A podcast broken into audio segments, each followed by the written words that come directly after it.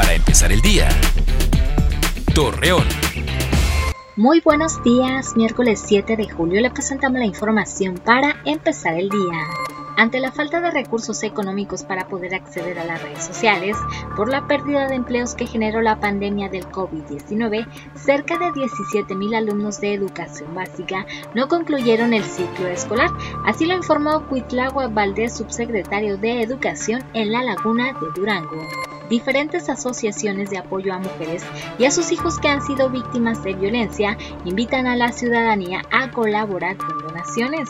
Al respecto, Alejandra Ceniceros, fundadora de Casa Arca de Palacio, detalló que durante este 2021 se ha brindado resguardo a 60 familias. Debido a que las lluvias continuarán hoy y los próximos días, Raimundo Rodríguez de la Torre, gerente técnico del CIMAS Torreón, reconocer que se mantendrán alerta por las inundaciones que se presentan en diferentes puntos de la ciudad.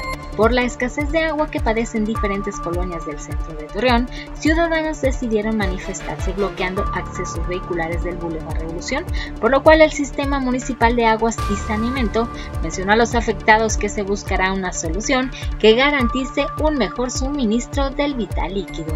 Hoy se celebra el Día de la Conservación del Suelo y tiene como objetivo proteger este recurso natural, además promover su cuidado debido a que la contaminación excesiva lo ha afectado gravemente.